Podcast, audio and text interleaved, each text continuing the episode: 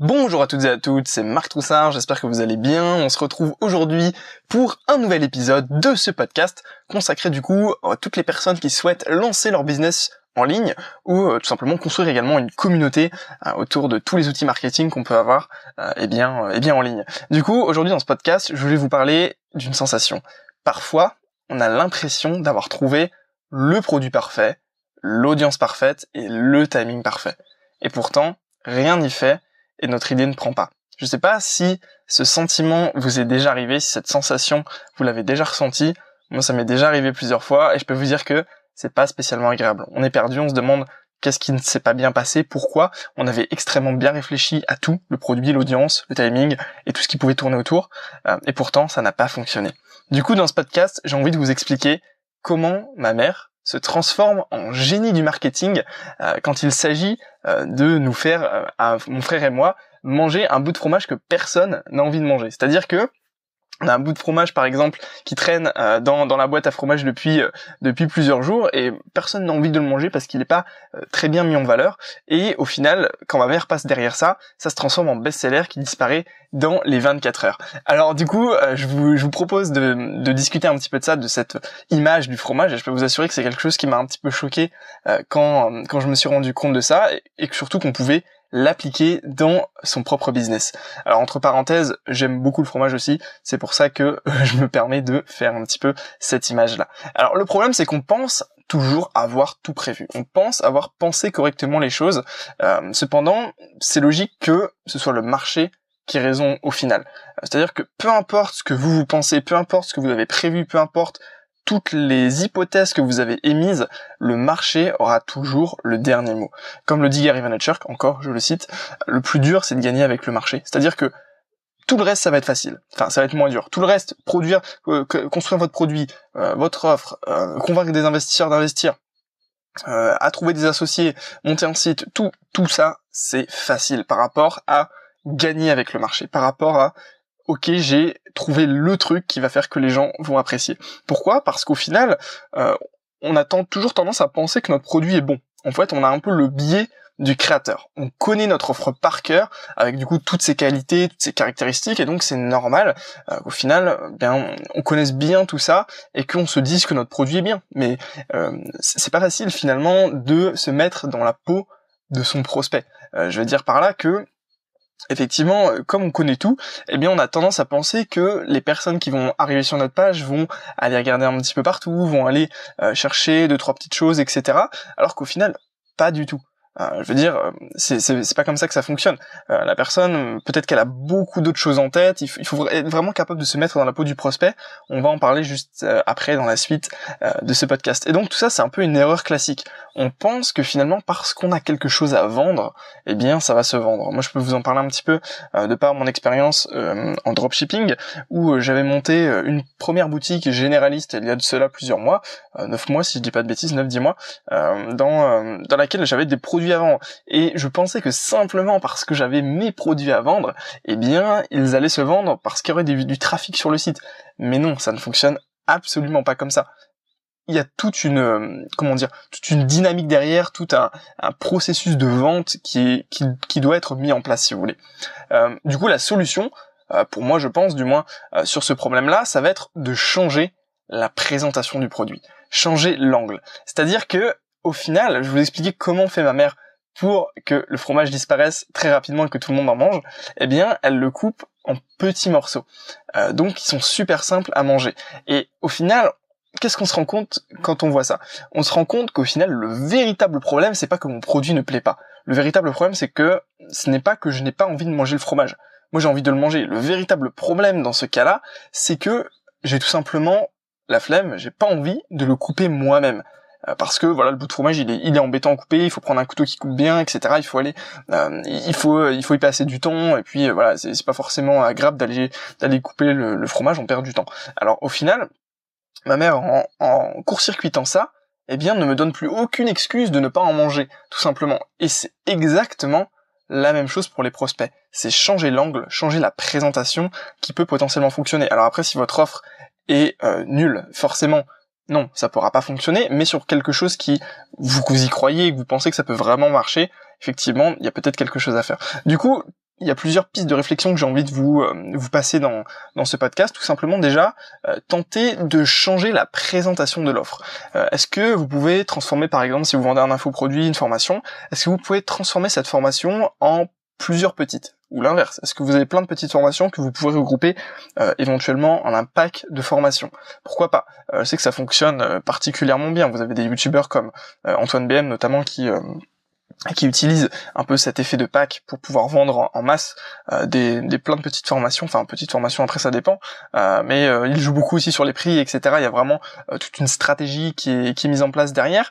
mais voilà, l'idée c'est peut-être que effectivement vos prospects, il, y a un petit détail qui fait que ils ont pas envie d'acheter cette grosse formation, peut-être qu'ils sont plus intéressés par un petit point ou, l'inverse. Après je vous dis ça, c'est une des stratégies qu'on peut mettre en place, mais il y en a bien d'autres. Vous pouvez également réaliser des tests AB si c'est possible. Alors ça c'est vrai que euh, je vous le mets là, mais j'y crois entre guillemets moyen à mon niveau.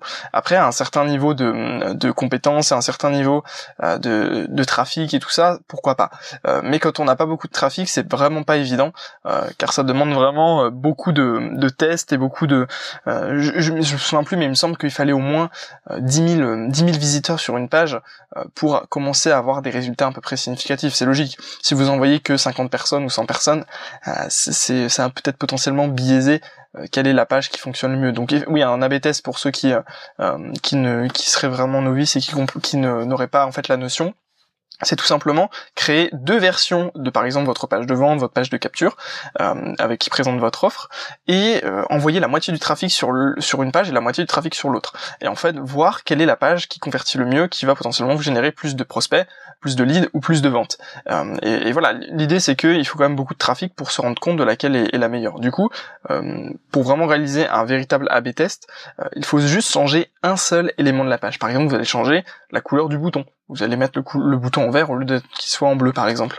Et du coup, ce sont des petites optimisations euh, qui font qu'au final, vous allez arriver au fur et à mesure à trouver quel est le perfectionnement, enfin le, la page parfaite en fait pour euh, tout simplement vendre. Alors après, voilà, vous n'êtes pas obligé d'être dans la recherche de la perfection. Et comme je vous le disais, ça demande vraiment beaucoup de trafic, donc c'est pas évident. Et je sais que personnellement, euh, c'est une stratégie que je n'applique pratiquement jamais, voire il me semble pas que j'ai vraiment appliqué de manière rigoureuse depuis depuis le début, tout, tout simplement à cause de, de ce fait-là du fait que le manque de trafic euh, n'est pas euh, comment dire. Après évidemment vous pouvez euh, vous pouvez gagner votre vie avec 100 visiteurs par jour sur votre site. C'est pas un souci mais je veux dire pour véritablement faire des AB tests très performants il faut potentiellement beaucoup beaucoup plus de trafic. Également un point que je trouve véritablement extrêmement important et qui est pour moi un peu ma révélation de cette année c'est de focus sur la compréhension de la cible. C'est-à-dire que vous allez devoir véritablement leur poser des questions, les appeler. Vous allez devoir creuser un maximum sur votre cible. Pourquoi elle fait ça? Pourquoi elle réfléchit comme ça? Pourquoi est-ce qu'elle voudrait cliquer là-dessus? Pourquoi est-ce qu'elle ferait ça? Vraiment vous mettre à leur place euh, et les interroger au maximum. Et c'est véritablement quelque chose de pas intuitif euh, parce que justement la plupart du temps quand on va se lancer sur euh, son, son business en ligne, c'est pour justement être un peu en retrait, pour pouvoir créer quelque chose euh, sans forcément devoir se mettre en avant, euh, c'est pour être libre finalement. Mais mais malheureusement c'est un peu un, mythe qui s'écroule du moins de mon côté. Après je ne dis pas c'est possible de faire par exemple un site de dropshipping qui va vendre comme pas possible sans que vous ayez à, devoir aller trop chercher. Mais pour moi c'est pas du véritable entrepreneuriat. Enfin si, on peut dire que c'est de l'entrepreneuriat, mais euh, du moins dans les valeurs que moi j'ai, je porte en termes de, de business, l'idée c'est quand même d'apporter vraiment un maximum de valeur et donc d'aller chercher la compréhension de la cible. Et je vous assure que si vous appelez les clients ou les prospects, vous leur posez des questions, vous passez du temps, vous essayez de les prendre en considération, eh bien vous allez avoir des résultats importants. Imaginez-vous juste, vous appelez 10 clients et vous leur demandez les, trois questions qui sont les plus pertinentes pour votre business pour comprendre un peu, Imaginez-vous juste 30 réponses avec euh, véritablement un niveau de détail beaucoup plus avancé que ce que vous auriez pu imaginer. Rien que ça, ça va vous permettre d'orienter votre offre par rapport à l'état d'esprit de ces personnes. Et au final, il suffit pas de, euh, il n'y a pas besoin d'en avoir 40 000. C'est vrai que si vous avez 300 réponses, vous avez euh, potentiellement beaucoup de, données à analyser, à comprendre. Vous allez vous imprégner de l'état d'esprit de votre cible. mais je veux dire, même 10 réponses, comme je vous le disais, ça suffit à, déjà, à déjà pour repositionner euh, comment dire votre offre par rapport aux croyances générales de votre cible et plus par rapport à vos propres croyances. Et croyez-moi, ça fait véritablement une différence. Au final, c'est faire tout ce que la concurrence ne veut pas faire. Aujourd'hui, il y a quand même un avantage euh, à se lancer, euh, par exemple, dans le business en ligne, sur le e-commerce ou ce genre de choses, c'est qu'il y a énormément de choses que votre concurrent ne va pas faire. Euh, c'est-à-dire que si vous vous prenez le temps de faire ce genre de choses, vous pouvez être quasiment sûr à 95% des cas que c'est pas quelque chose que votre concurrent va faire parce que lui il est juste là potentiellement pour faire de l'argent et pas pour réfléchir en termes de business euh, long terme en termes de, valeur et de, communauté. Du moins c'est un peu mon ressenti sur la communauté euh, du e-commerce. Après je connais vraiment des, commerçants qui sont tournés euh, valeur etc mais il y en a quand même une grosse majorité une grosse partie je trouve qui sont plus là pour faire de l'argent sans forcément avoir une vision euh, de, de, je prends en considération ma cible, c'est je fais de l'argent et je peux me libérer avec cet argent. Et c'est ok, je veux dire, chacun a sa, sa conception des choses. Euh, moi, je me sens un petit peu moins à l'aise là-dedans, mais ça n'empêche pas éventuellement de, de temps en temps faire des tests sur des produits euh, dans lesquels je n'ai aucune, euh, aucune, euh, comment dire, enfin, ça, ça de la valeur ajoutée forcément puisque la personne qui va l'acheter va va en tirer quelque chose. Mais je veux dire, c'est pas pour moi, c'est pas l'idée du siècle, c'est pas le projet mis en valeur le plus le plus démentiel que j'aurais pu mener. Euh, du coup, pour pour conclure un peu, pour résumer un peu ce qu'on a vu dans ce podcast, euh, pour moi, euh, voilà, un fromage qui reste des jours sans que sans que personne y touche, se transforme en fromage qui est mangé très rapidement en un instant simplement parce que ma mère qui s'est transformée en génie du marketing pour ce podcast, eh bien, euh, va tout simplement le trancher en morceaux et euh, nous, euh, tout simplement, nous le, le, servir sur un plateau comme ça. L'idée est vraiment là, c'est que votre offre a besoin de d'être tranchée en morceaux, enfin, pas littéralement, a besoin d'être présentée de la manière la plus intuitive et la plus facile pour votre audience. Alors après, je sais que j'en ai pas véritablement parlé dans ce podcast, mais parfois, c'est tout simplement votre chemin de conversion qui peut être rebutant. C'est-à-dire que euh, vous avez trop de pages entre les euh, entre les étapes, etc. Euh, c'est logique. Par exemple, vous savez, il y a un peu la démocratisation des solutions type ClickFunnels euh, ou ce genre de ou même System.io ou ce genre de de, de services qui vous proposent de créer des tunnels de vente vraiment de manière extrêmement intuitive. Pourquoi ça cartonne justement à cause de ça? Parce que c'est tellement facile de convertir quelqu'un dans ce genre d'écosystème que au final c'est un peu comme si ça vous découpait le fromage. Vous voyez l'idée? Et du coup un produit qui ne se vend pas, bah, tout simplement, peut commencer à cartonner. Euh, tout simplement parce que vous avez fait une petite modification, vous avez plus adapté euh, votre euh, votre comment dire votre offre aux demandes et aux besoins en fait du prospect. Il y a un exemple qui est très marquant et euh, que vous pouvez tester, euh, c'est tout simplement d'augmenter les prix. Euh, il y a des stratégies comme ça, alors ça j'avais vu ça un peu dans un groupe de e-commerce américain, après c'est quelque chose que vous, que vous, pouvez appliquer à tout, j'ai déjà vu également sur d'autres d'autres discussions, etc. C'est tout simplement l'idée d'augmenter vos prix jusqu'à ce que votre, votre cible n'achète plus. parce qu'au final, on n'en a aucune idée presque de, combien votre cible est prêt à mettre. En général, on part, de pas mal d'hypothèses, de dire ok, bah ma cible, voilà, elle a pas, forcément des revenus très importants. Je, je vais pas forcément mettre beaucoup d'argent.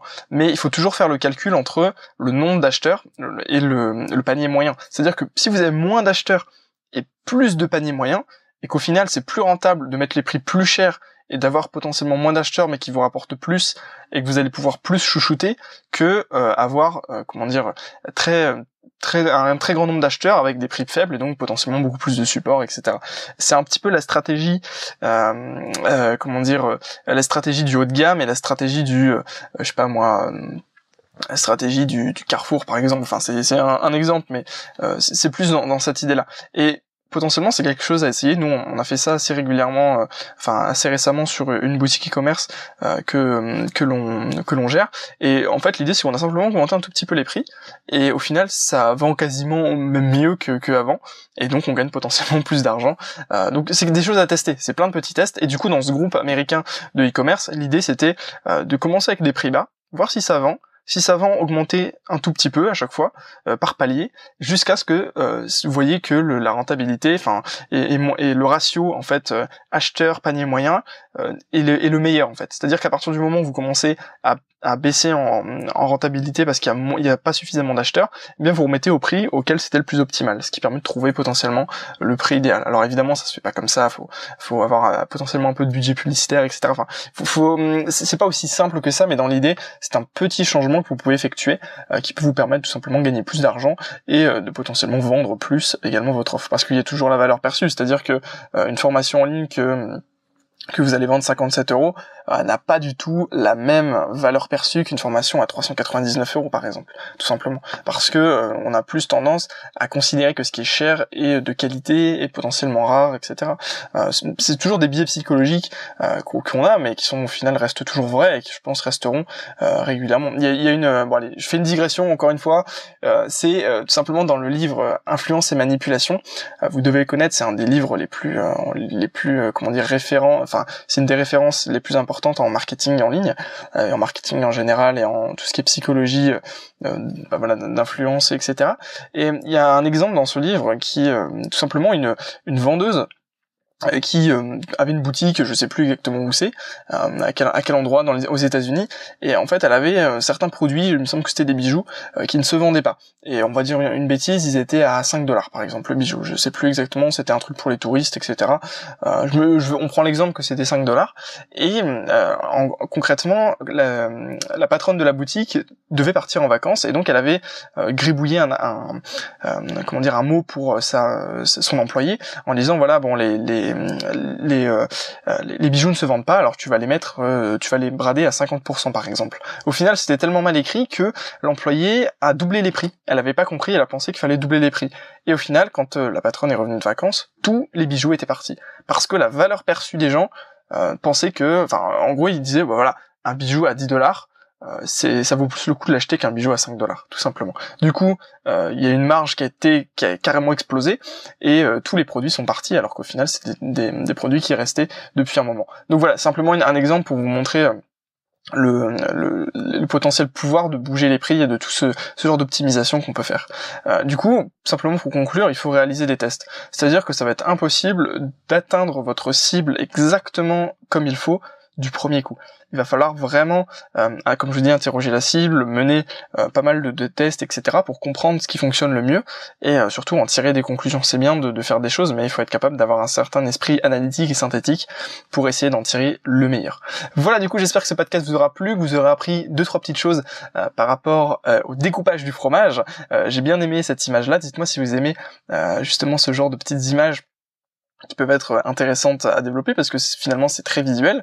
Euh, et du coup, je vous propose également, si vous le souhaitez, de rentrer dans mon petit réseau d'entrepreneurs euh, en tout simplement cliquant dans le lien dans la description. L'idée c'est qu'on puisse rester en contact, on puisse échanger sur nos projets, nos business respectifs. Et puis, euh, dans les prochaines semaines, j'ai dans l'idée de partager un petit peu mes aventures entrepreneuriales depuis les deux dernières années, c'est-à-dire vous présenter un petit peu ce que j'ai fait en ligne, sans, sans, prétention. Hein, c'est juste pour vous montrer un peu mes les erreurs que j'ai menées pour pas que vous vous, les reproduisiez euh, si euh, si vous êtes euh, moins avancé que moi et inversement si vous êtes plus avancé je, c'est avec plaisir et je serais très heureux en fait de, de recevoir vos conseils et vos suggestions pour des potentiels prochains business. Voilà écoutez je vous remercie d'avoir écouté ce podcast. Je vous dis à très bientôt. Prenez soin de vous. Et puis je vous souhaite à tous une excellente journée. À très bientôt